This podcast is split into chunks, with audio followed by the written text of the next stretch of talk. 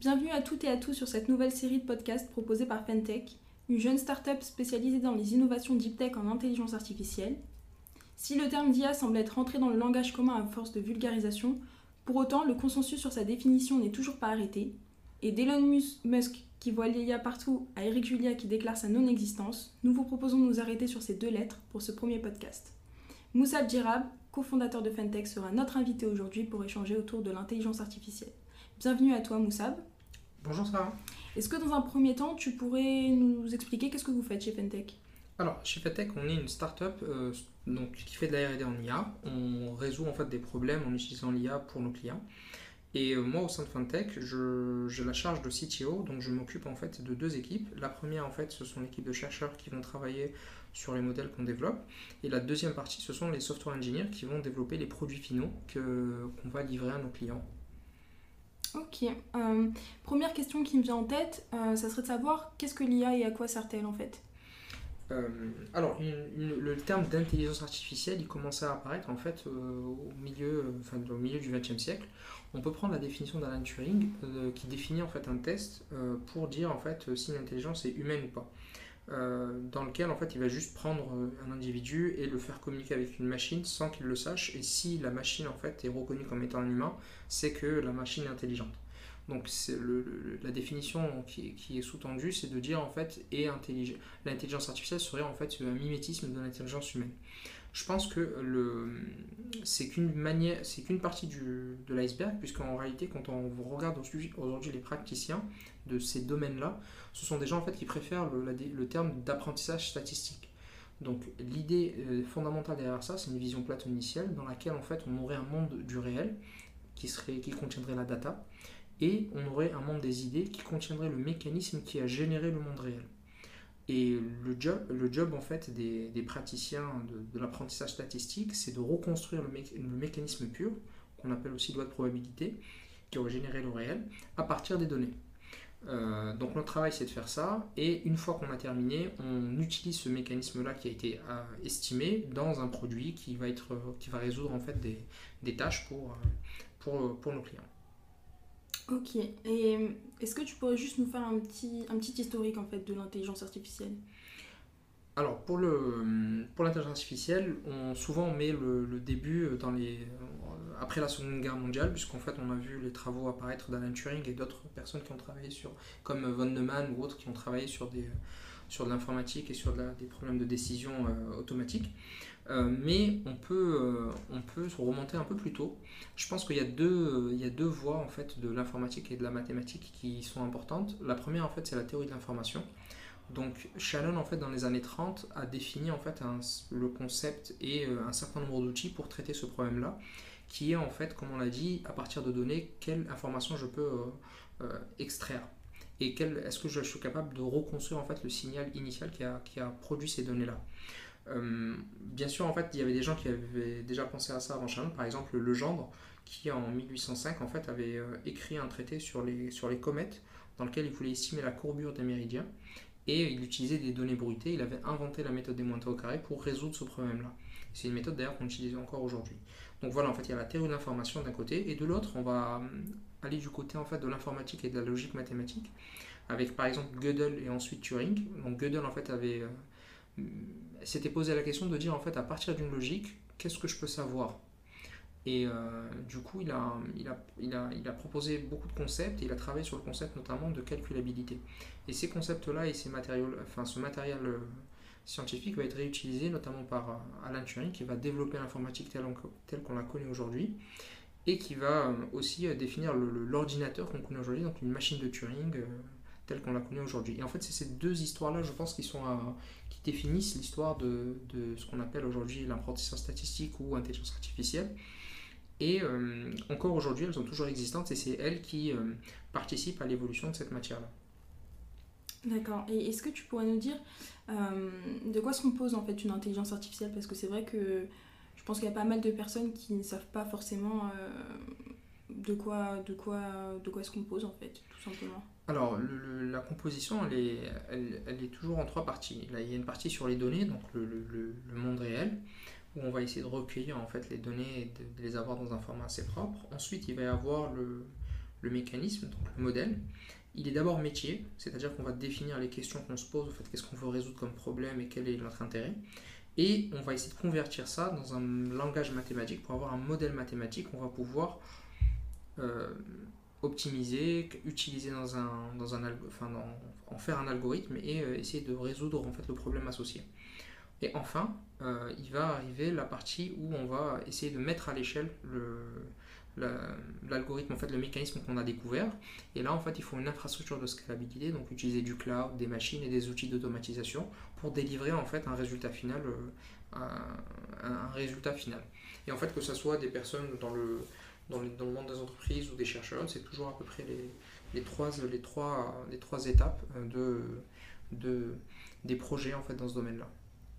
Ok, et euh, une question légitime qu'on pourrait se poser, c'est euh, dans notre société actuelle, quels seraient les, enjeux en fait, de, cette, euh, science? Alors les enjeux sont à la fois internes et externes. Il y a des enjeux internes en fait à cette matière-là, puisqu'en fait on a des enjeux de formation, où on doit en fait former des, bons profils, mathématiciens, informaticiens, mais pas que, euh, qui puissent en fait euh, traiter des problèmes d'intelligence artificielle et faire évoluer cette matière-là, parce qu'en fait pour continuer et pour réaliser les promesses de cette science-là, il faut qu'on continue à avancer. Euh, donc il y a des enjeux de formation, il y a aussi des enjeux liés à, à la capacité à accéder à, du hardware qui est capable de réaliser certains calculs. Et ça c'est un vrai enjeu quand on parle aujourd'hui euh, d'ordinateur quantique ou le problème sur euh, les cartes graphiques ou ce genre de choses. C'est un enjeu en fait d'avoir accès à cette puissance de calcul. Et ensuite il va y avoir des enjeux externes. Les enjeux externes, je pense qu'il y a la vulgarisation. On a besoin en fait que la société soit de plus en plus euh, cultiver sur ces sujets-là, puisque en fait, ce sont les, les, cette matière-là en fait a vocation à être utilisée par le plus grand nombre et il est important que le plus grand nombre en fait la comprenne. Donc l'enjeu de vulgarisation est important puisque c'est lui qui va aussi permettre l'investissement social dans cette matière-là. Donc former les profils, former les futures personnes qui vont faire euh, réaliser des produits dans ce, dans ce domaine-là. Un autre enjeu en fait euh, va être l'enjeu de la quelque part de sa codification euh, métier, puisque aujourd'hui il, y a une guerre euh, une guerre économique autour en fait de l'intelligence artificielle. Beaucoup d'entreprises proposent des, cadres d'utilisation, des régulations des États et des organismes, enfin des organisations d'États telles que dans l'Union européenne. Il y a beaucoup de débats et beaucoup de projets de loi en fait sur sa régulation. Et tout ça en fait, ce sont des vrais enjeux parce qu'il risque d'y avoir des fractures au niveau géopolitique avec euh, différents continents et différentes manières de le faire. Donc voilà, tout ça en fait c'est des enjeux à la fois internes et externes qui bien sûr communiquent les uns avec les autres mais qui sont très importants aujourd'hui et, et, euh, qu'il faut, qu'il faut, qu'il faut traiter. Et est-ce que cette science elle connaît des limites? Alors, là c'est une question qui... Enfin, c'est oui et non. oui, dans le sens où on sait aujourd'hui, par exemple, quand on reprend les travaux de Gödel et d'Alan Turing surtout, qu'entre un instant T et un instant T plus 1, jamais on ne pourra prédire la totalité du futur à une date donnée, puisque c'est mécaniquement impossible. Par contre, sur des tâches très précises, on arrive déjà à faire mieux que l'humain. Donc en fait, en quelque part, on arrive à dépasser les limites, on va dire, humaines. Par exemple, dans la radiologie, on arrive à diagnostiquer des tumeurs de manière beaucoup plus précise que l'humain et avec une, plus, enfin, avec une vitesse beaucoup plus importante. Donc on peut traiter beaucoup plus de dossiers. Maintenant, ce qu'il faut comprendre en fait dans l'intelligence artificielle ou l'apprentissage statistique tel qu'elle est appliquée aujourd'hui, les limites sont aussi les limites des autres sciences, puisque en fait l'IA toute seule ne sert à rien, il faut qu'elle soit connectée à une autre matière. Et au moment où on va essayer de connecter par exemple au, euh, langage, quand on parle de traitement automatique du langage, souvent les limites du modèle vont être des limites de la compréhension du langage. Euh, l'évolution de l'IA dans ce domaine-là a aussi été justifié par le fait de nouvelles avancées dans ce domaine-là, notamment euh, quand on prend les théories de Noam Chomsky sur le structuralisme dans le langage, où, on peut retrouver des parallèles dans d'autres domaines. La capacité en fait à développer les autres sciences et aussi euh, un impact sur le développement de l'intelligence artificielle. Donc voilà un peu pour dire que la limite en fait de l'IA, c'est aussi une limite des autres sciences et de l'humain en réalité. Et en parlant d'autres sciences, on pourrait se demander si, euh, si elle connaît des inconvénients plus que que les autres en fait Alors moi je pense que non. Euh, puisque en réalité, si on, définit l'intelligence artificielle comme apprentissage statistique, c'est quelque chose qu'on connaît depuis très longtemps, et on sait que euh, le, du coup, les, mathématiques, c'est en fait c'est comme si on disait les mathématiques ont-ils des inconvénients? Non, ils n'ont pas. c'est un outil et en réalité, la manière dont on va l'utiliser va poser plus ou moins problème. Donc le, problème n'est pas en fait dans l'outil en lui-même, mais dans la manière de l'utiliser. Euh, maintenant, il y a d'autres sciences qui ont des, je pense qu'ils ont des, qui posent beaucoup plus de problèmes, mais on en parle beaucoup moins. Par exemple, en biologie, il y a beaucoup plus de problèmes éthiques et euh, et politiques et autres en fait qui en découlent puisqu'en fait on touche à des choses qui sont très sensibles euh, socialement et politiquement et en fait on en parle beaucoup moins on essaie de mettre ça sous le tapis peut-être mais euh, il y a d'autres, voilà, on va dire qu'il y a d'autres sciences qui posent, enfin, qui posent des challenges beaucoup plus importants en termes éthiques.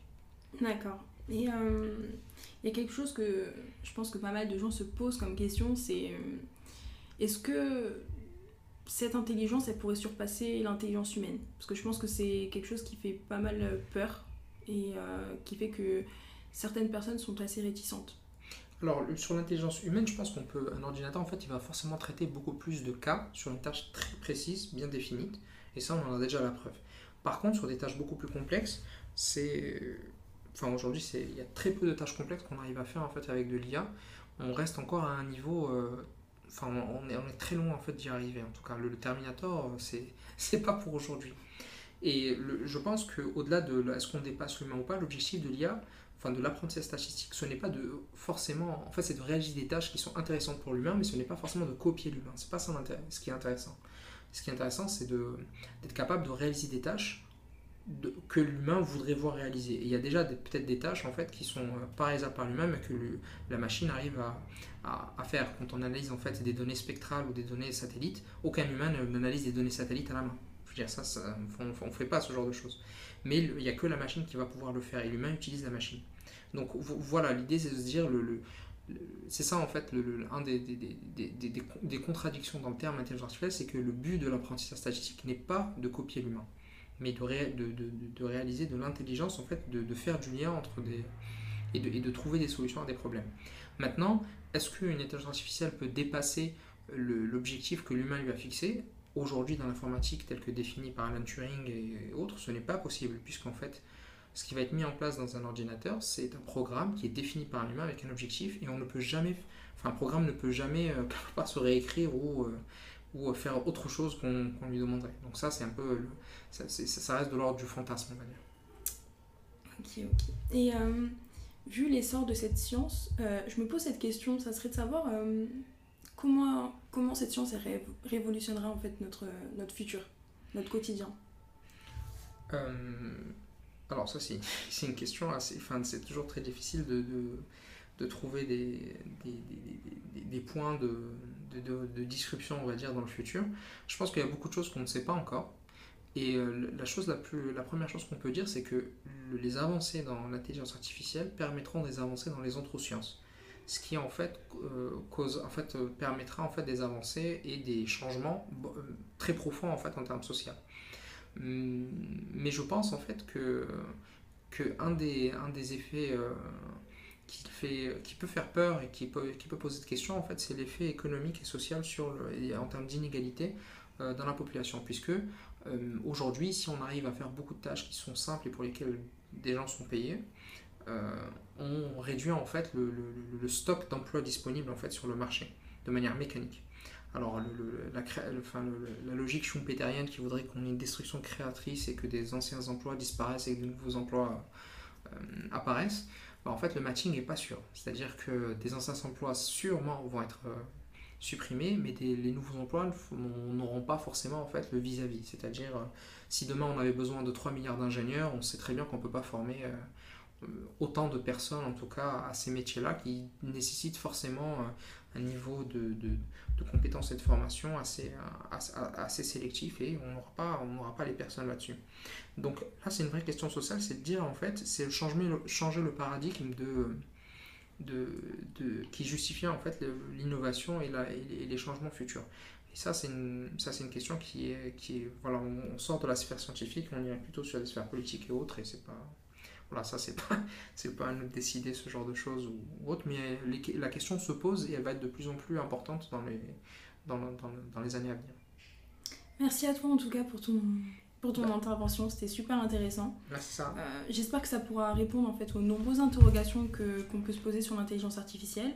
Quant à nous, on se retrouve pour un prochain podcast et n'hésitez pas à suivre la page LinkedIn de Fentech. Salut